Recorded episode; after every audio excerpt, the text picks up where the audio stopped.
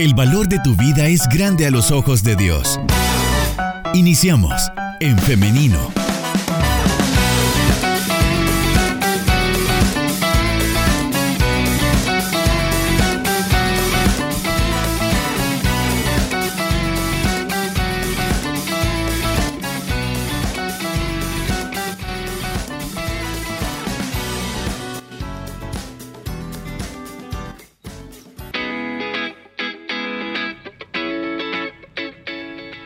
Siete minutos nos separan de las 10 de la mañana, son las 9 con 53 minutos. Quiero saludar a las personas que se están conectando con nosotros a través de nuestro Facebook Live en la página de Facebook en Femenino SB. También saludar a todas las personas que desde ya están enviando sus mensajes a nuestro WhatsApp, sus audios también. Con todo gusto, en unos minutos vamos a estarle leyendo y escuchando. Bien, es hora ya de la entrevista. Hoy vamos a estar hablando acerca de las enfermedades gastrointestinales, específicamente de gastritis y colitis. Y para eso tenemos ya con nosotros al doctor Romeo Manzano, a quien le damos la bienvenida. Adelante, doctor, ¿cómo está?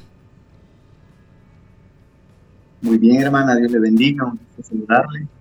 De igual manera, pues, hacer extensivo el saludo, ¿verdad? A todos los hermanos y amigos que están pendientes de este programa y que sé que de bendición para aclarar algunas dudas y también para conocer un poco más sobre las distintas enfermedades que pueden estar llegando a nuestra salud. Gracias por aceptar nuestra invitación y acompañarnos en esta mañana. Y así como usted lo dice, tenemos desde ya muchas personas opinando, preguntando acerca de este tema. Y es que estas dos enfermedades en específico son de las que más recibimos preguntas durante nuestros programas.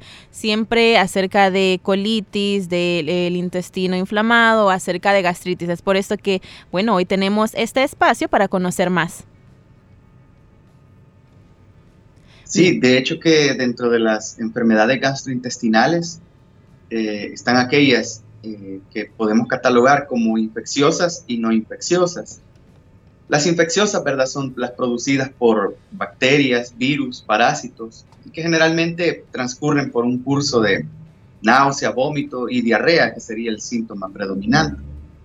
Y en el caso de las no infecciosas, no tiene que ver un agente externo, ¿verdad? Como en el caso de las bacterias o los virus, sino que ya son alteraciones que se producen directamente en lo que es el recorrido del tracto gastrointestinal, que comienza desde nuestra boca, el esófago, el estómago, los intestinos y llegando hasta el recto. Entonces, en cada una de las partes que componen el tracto gastrointestinal pueden haber alteraciones y específicamente de las dos que usted habla, pues son eh, dentro de lo que es el sistema de salud, todas las consultas recurrentes por las cuales las personas continúan, eh, van continuamente, ¿verdad?, a pasar consulta.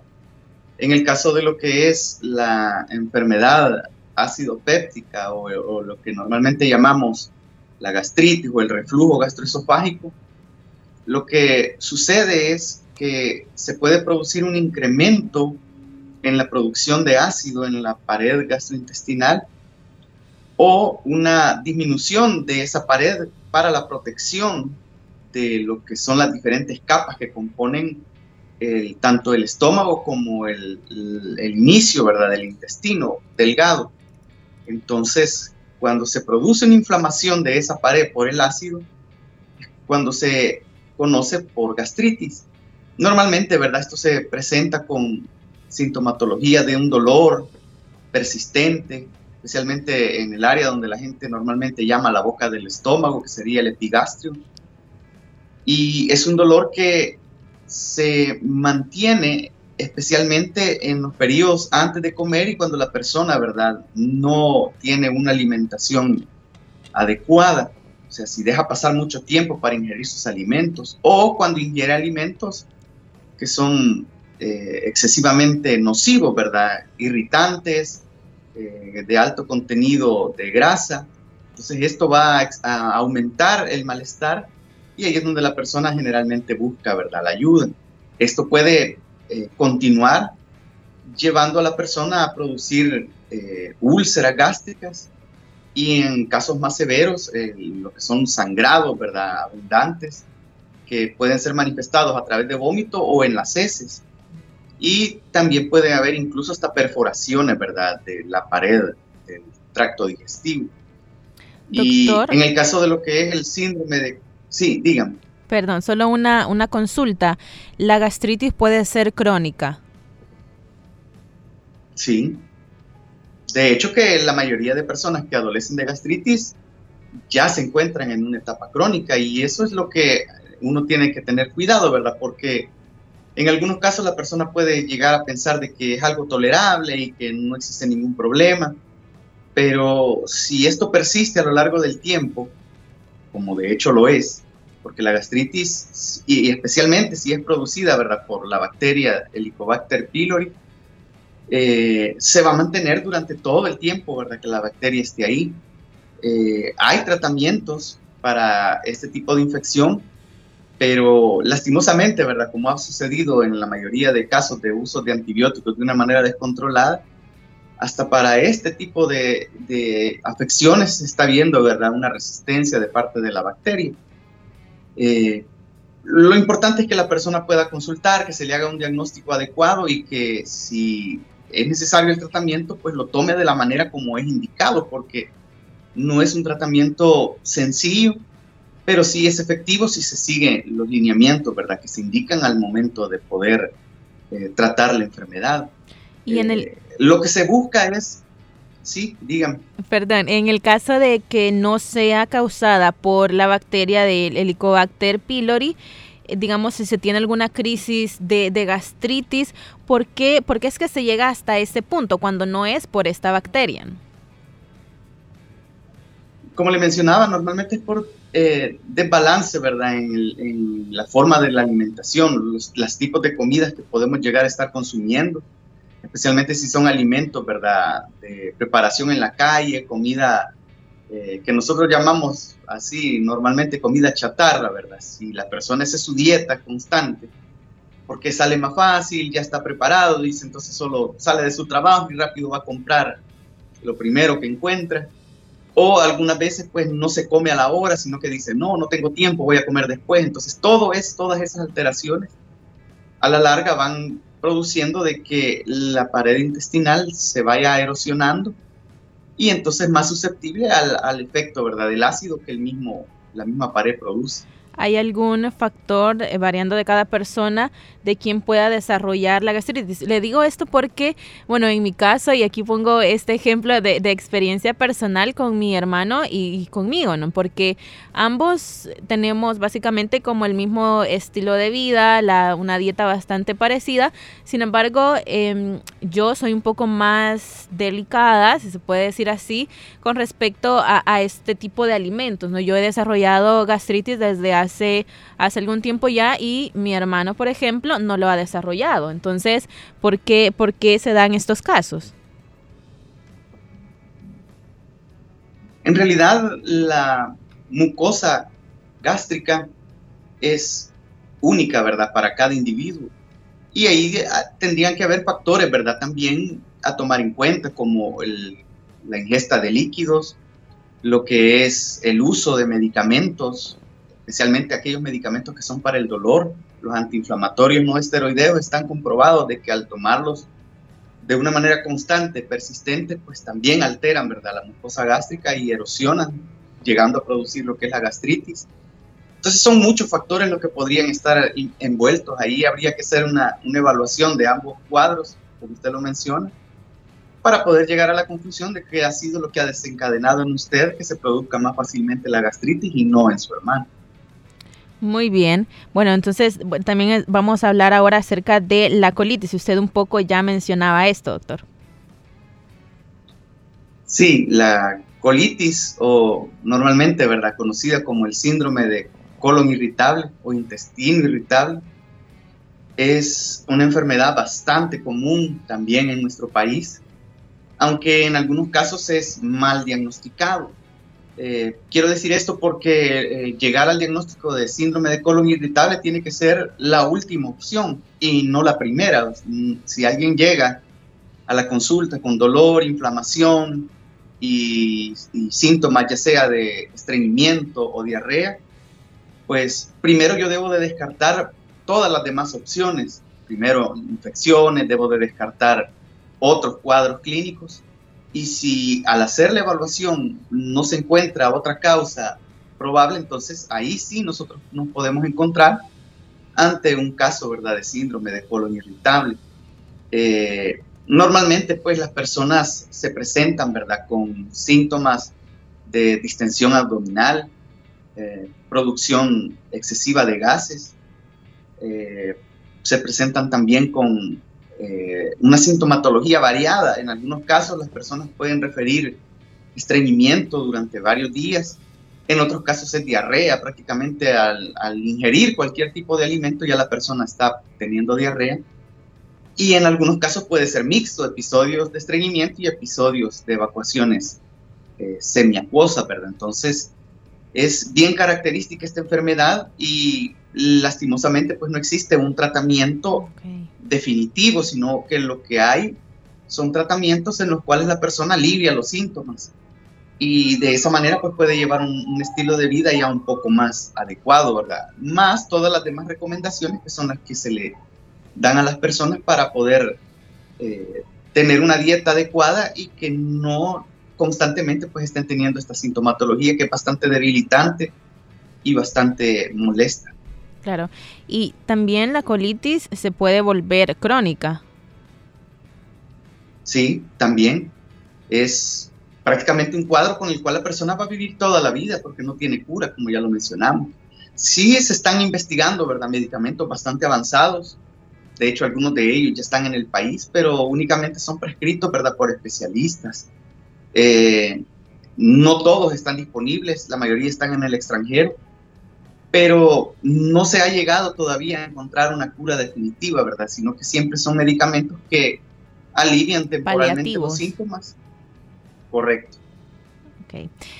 Podríamos decir que uno de los tratamientos que podríamos tener dentro de la colitis es, bueno, usted lo mencionaba también, es el estilo de vida, por ejemplo, tener una dieta especial.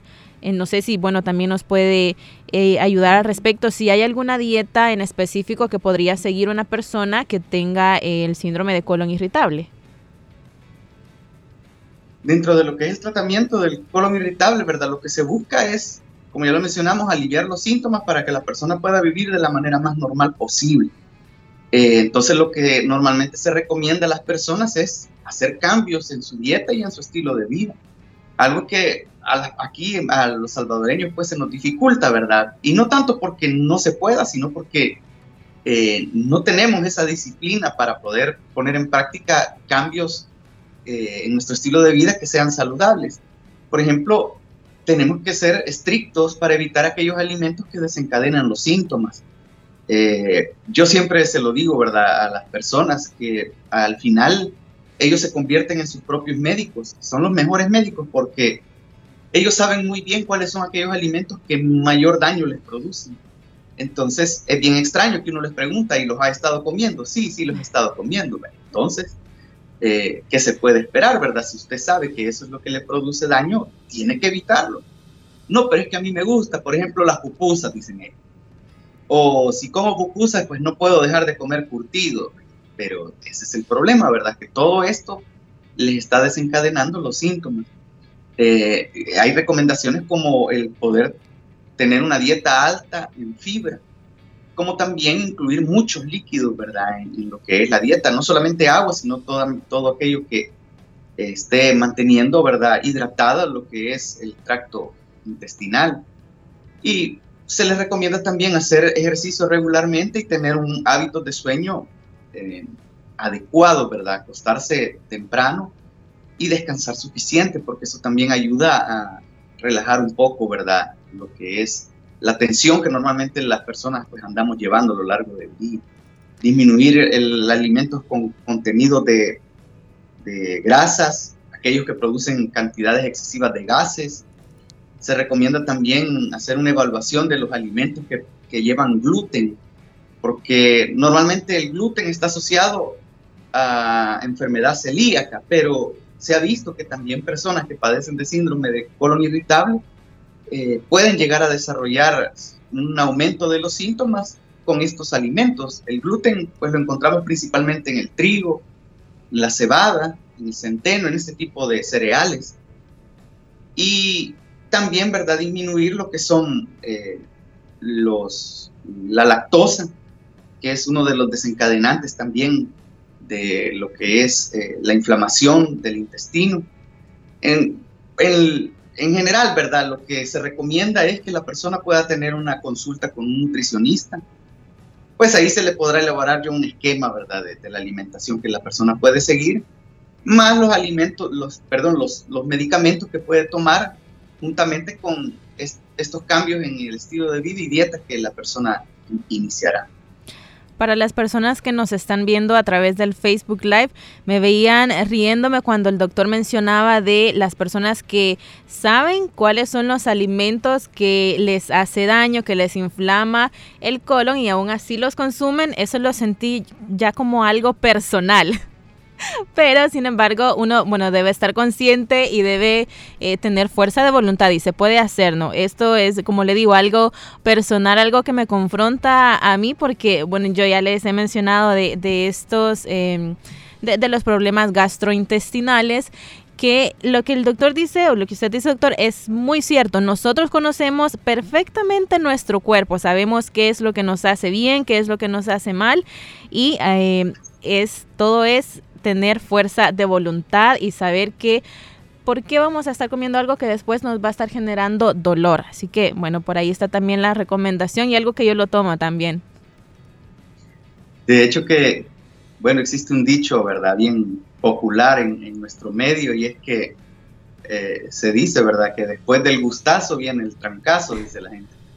Entonces, Así es, ¿verdad? La gente se da el gusto con la comida, pero después vienen los síntomas y, y la gente se enoja con uno, ¿verdad? Con el médico, porque si usted me dio el tratamiento y yo no, me, curo, efecto. el problema es ese, ¿verdad? Que uno tiene que explicarles de que estas enfermedades no, no, no tienen una cura, sino lo que se busca es aliviar los síntomas y ellos, cada paciente, pues el que tiene que estar pendiente. Yo creo que, bueno, casi todos los médicos, ¿verdad? Luchamos contra eh, es, es, ese, esa barrera, ¿verdad? De poder vencer aquellas cosas que normalmente los pacientes quieren seguir consumiendo, pero que les está produciendo daño. Y, y aquí fácilmente yo le puedo mencionar tres cosas que están presentes en la dieta de los salvadoreños y que difícilmente las, las abandonan. Primero, el chile, ¿verdad? Hay gente que dice que sin el chile pues ya no le siente gusto a la comida y es uno de los principales irritantes tanto para la gastritis como para el colon irritable. El otro, que creo que es todavía más utilizado, es el café. Eh, ¿Quién no toma un café, verdad? Por la mañana o a veces hasta dos, tres, no sé cuántas tazas puede llegar a tomar una persona. Y el otro, pues las comidas fritas, ¿verdad? ¿A quién no le gustan unos pastelitos, una yuca frita? Y las pupusas. Entonces, ahí uno puede irse orientando, ¿verdad? Que esto está presente prácticamente en cada esquina. Entonces, si es lo que consumimos constantemente, pues ahí es donde luego se deriva en la sintomatología y las enfermedades de las cuales hoy estamos hablando. Claro, y si a usted le cuesta mucho, así como a mí, tener esta fuerza de voluntad para no consumir este tipo de alimentos, hay que verlo desde otra perspectiva. Tenemos la oportunidad de comer más saludable y ser una, eh, personas con un mejor sistema inmunológico, por ejemplo. Así que todo es de, de ver el lado amable de las cosas. Son las 10 con 12 minutos. Vamos a una pausa musical, pero cuando regresemos vamos a leer todas las preguntas que nos han enviado a nuestro WhatsApp. Así que quédese pendiente que ya regresamos. Soy cristiano desde que tengo uso de memoria. Me contaron todas las historias de Jesús amando a la gente Fui creciendo, vi rechazo al que era diferente. Vi que todos fuimos excluyentes. Hasta que un día comprendí que ser cristiano no es terminar con un amén cada oración. Es que se amen de corazón y entender los problemas de la gente. Que al dolor y a la maldad no le seas indiferente no es caminar con una Biblia debajo del brazo. Es que nos demos un abrazo y aunque hoy no nos podamos abrazar, entender que recibir nunca va a ser mejor que dar. Amén sin tilde y sin fronteras, que cada vez sea como la vez primera. Amén con fuerza, amén sin miedo, que el amor sea el fuego y que el odio el hielo.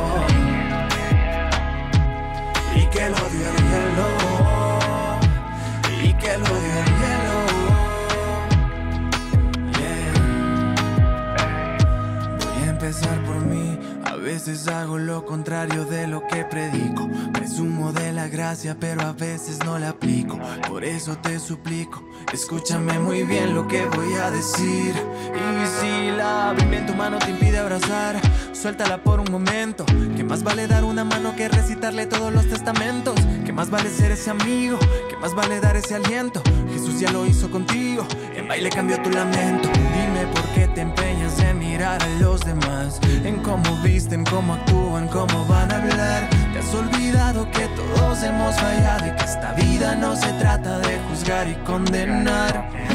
Dicen que amemos y se contradicen. Si al que no es igual no lo bendice.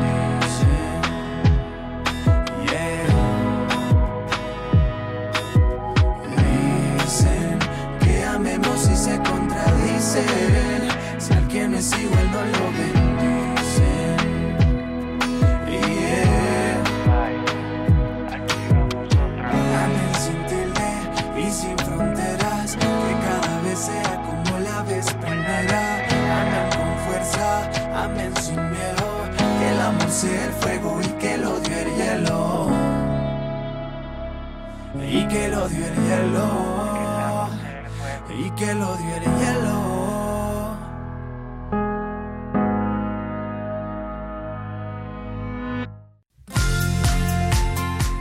Menosprecies, al contrario, alégrate, porque Dios le dio valor a tu vida.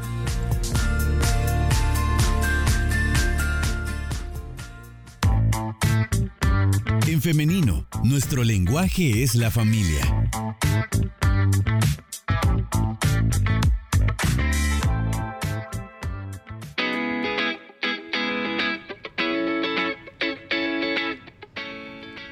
Diez de la mañana con 15 minutos. Estamos de regreso con más de En Femenino y la entrevista de esta mañana.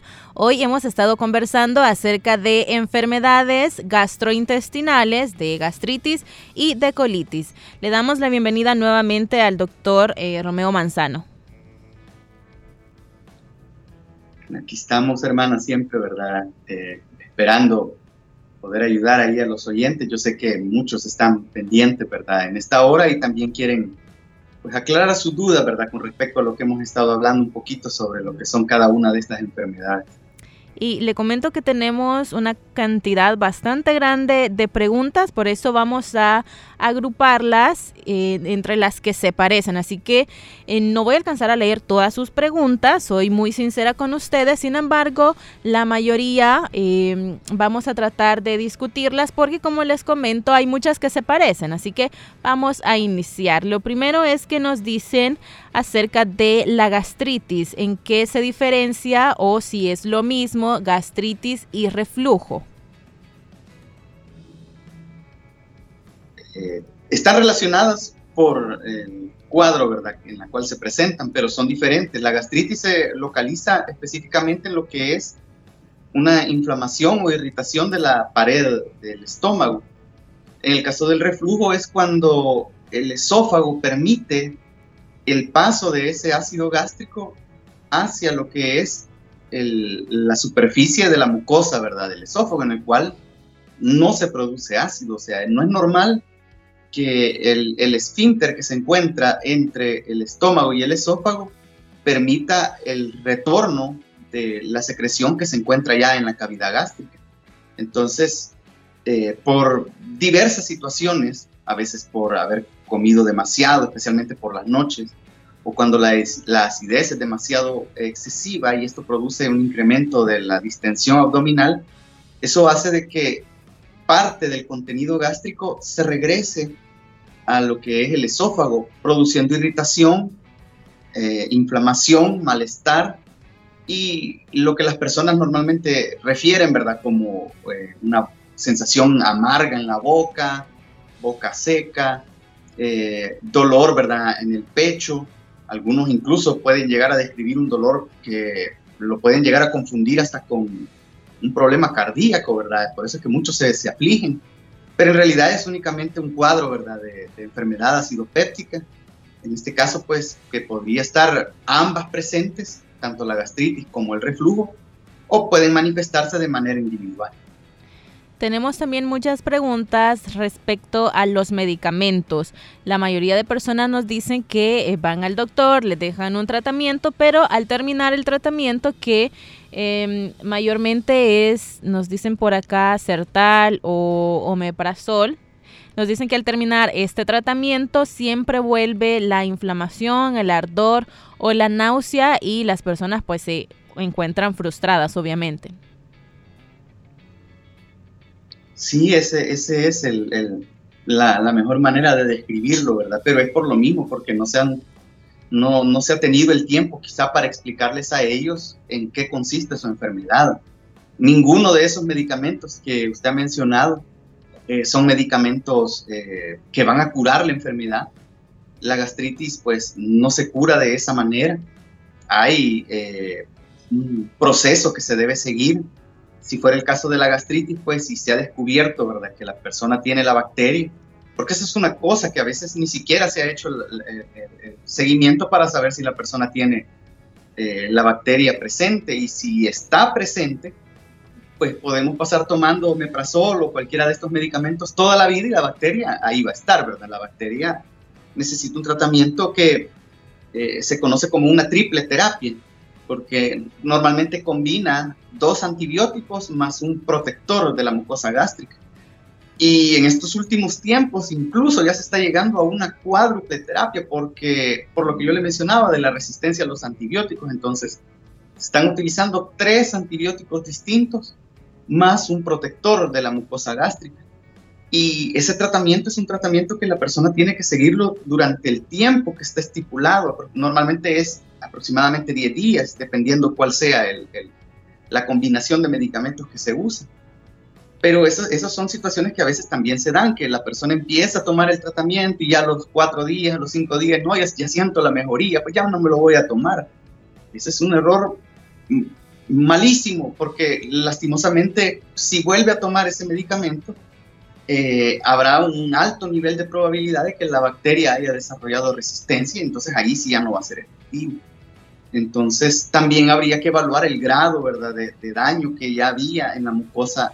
Pues no es lo mismo una gastritis aguda que una gastritis crónica, no es lo mismo una gastritis eh, en su etapa inicial que ya una úlcera gástrica. Entonces todo eso tiene que ser evaluado, para eso existen otro tipo de pruebas, existen pues, la endoscopía, la colonoscopía y otras evaluaciones, ¿verdad? Que eh, los especialistas pues toman a bien realizar para poder determinar cuál es el proceso a seguir. Pero en este caso sí, ¿verdad? Yo sé que es bastante difícil para las personas llevar un tratamiento a largo plazo, pero deben de entender que es una enfermedad que no, no tiene cura, ¿verdad? En el caso del, del, colon irritable, en el caso de la gastritis, sí se puede llegar a una cura. Y sí hay muchos casos de personas, ¿verdad?, que recuperaron completamente la normalidad de lo que es su mucosa gástrica pero dependerá también de su dieta, ¿verdad? Y lo cual, una vez más, nos podría llevar a, a, desarrollar el mismo cuadro.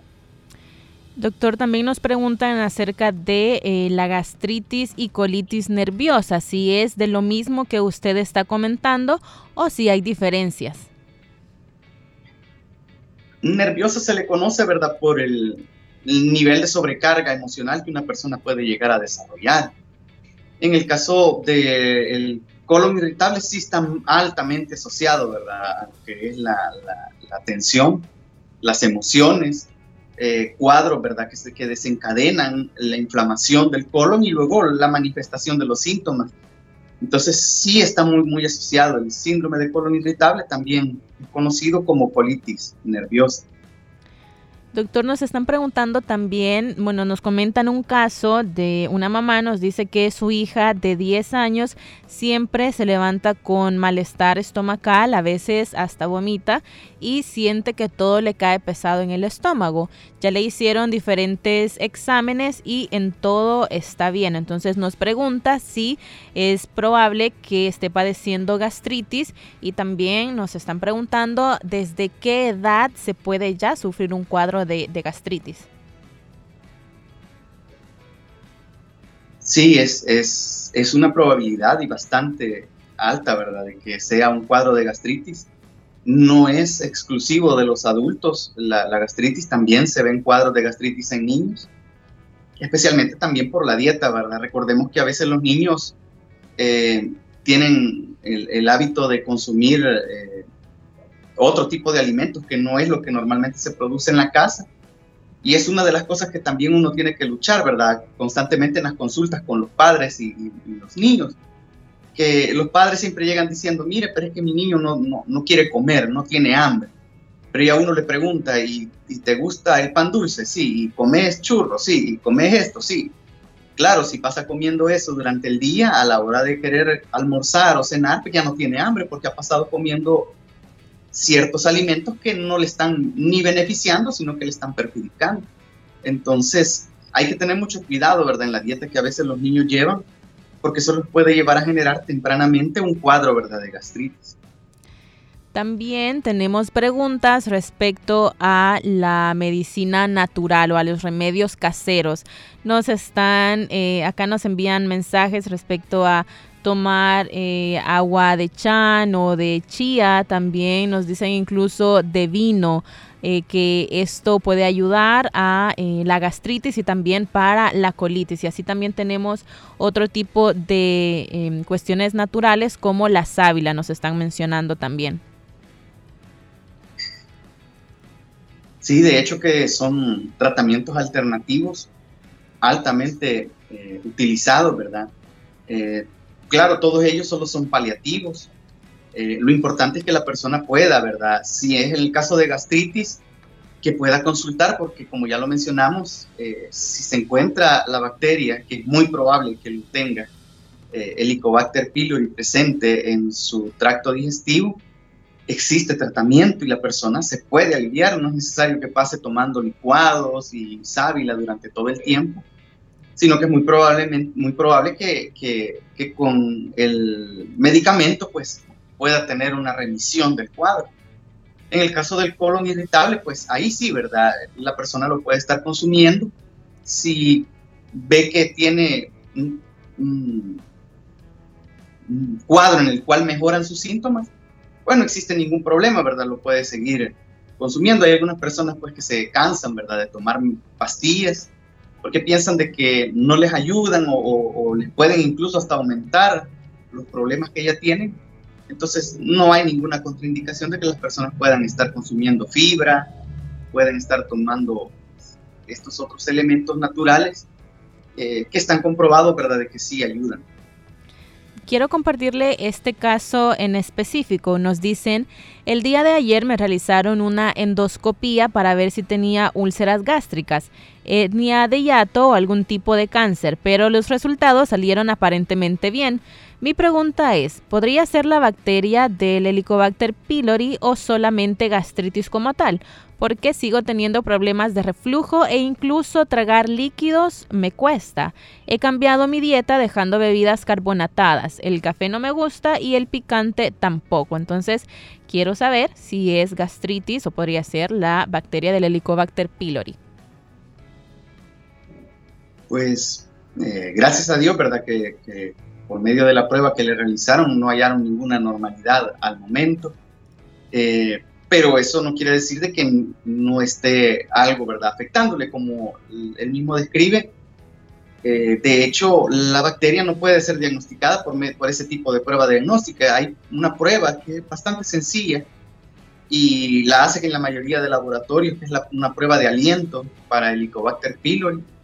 Normalmente le dan a la persona una pastilla o un, como un bocado de un alimento que lleva un compuesto específico que cuando llega al estómago y la bacteria está presente, libera unas partículas que estas eh, se van a lo que es el torrente sanguíneo y luego es eliminado a través de los pulmones. Entonces cuando uno expira, cuando uno saca el aire, ahí se encuentra presente esas partículas y ahí ya uno tiene la certeza si tiene eh, presente la bacteria o no. También hay una prueba en heces que busca, ¿verdad?, lo que son los, anticuerpos de, para lo que es esta bacteria. Y ambas pruebas son muy fidedignas. Al, tener el diagnóstico, pues la persona ahí sabrá con certeza si tiene o no presente eh, lo que es la, la bacteria. Y ahí pues ya podría tomar el tratamiento y, esperar, ¿verdad? El tiempo necesario para que haga efecto, ¿verdad? Comprobar posteriormente con una nueva prueba si fue eliminada y de esa manera pues que los síntomas remitan. ¿El café descafeinado afecta igual que el café normal? Sí, Ah, cuando hablan de descafeinado, pues a lo que se refieren es más que todo a, la presencia de la cafeína, ¿verdad? Que sería el estimulante. Eh, normalmente, pues eso es para no crear la adicción, que es lo que normalmente las personas que toman café eh, llegan a adquirir. Ya es algo que no lo pueden dejar, aun cuando quisieran. Pues es bastante difícil porque ya, ya es una adicción. La cafeína, pues es, es una droga y crea adicción, el cuerpo lo necesita, pero el descafeinado, pues lo único que hace es eso, eliminar la cafeína, pero la irritación siempre se produce. Vamos a terminar con la siguiente pregunta por cuestiones de tiempo. Nos dice así, quisiera saber qué le puedo dar eh, para el vómito. A mí nos dice... A mi niño de 10 años es la persona que nos estaba diciendo acerca de, eh, de, que ya le hicieron exámenes a su hijo y siempre permanece con este vómito y malestar. Entonces nos pregunta que para el vómito, ¿qué le puede dar? Pues yo primero quisiera saber qué es lo que le está produciendo el vómito, porque las causas pueden ser eh, desde algo no tan trascendental hasta algo ya bastante grave. Eh, como ella dice, ¿verdad? Él hicieron varias evaluaciones, pero debe de existir un cuadro eh, infeccioso muy probablemente pues en este caso, pues lo que tiene que iniciar es la hidratación, que es lo más importante. Los sueros, que ella los puede preparar o ya los venden, ¿verdad? Elaborados para poder estar tomando, aparte de los sueros, pues una ingesta considerable de líquidos, que eso es lo más importante en este caso. Y ya para, en el caso de medicamentos, pues eh, lo que normalmente se indica, ¿verdad? Es la metoclopramida, eh, Puede ser vía oral o también por inyección. Y así también hay otros medicamentos que pueden ser inyectados y que eh, disminuyen lo que es la, náusea y el vómito, pero eh, hay que identificar primero la causa porque si no, pues estaría eh, como ocultando un síntoma que nos puede estar dando como una alerta roja, ¿verdad? De que algo más está pasando.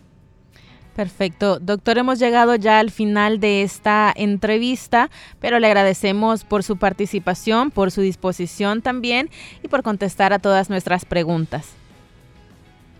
Gracias a usted, hermana, por eh, siempre, ¿verdad?, estar teniendo estas, estos temas, estas discusiones que son de mucho beneficio para los oyentes.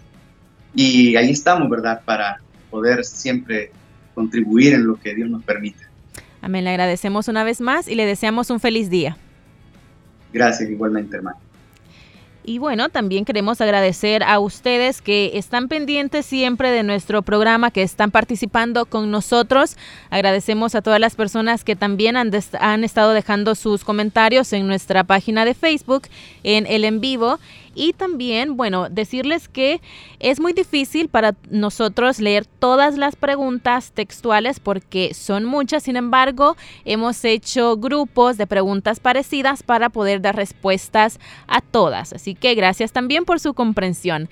Quiero hacerle la invitación para que el día de mañana nos escuchemos siempre a las 9.30 de la mañana en punto, si Dios así lo permite. Así que nos escuchamos y nos vemos hasta la próxima. Bendiciones.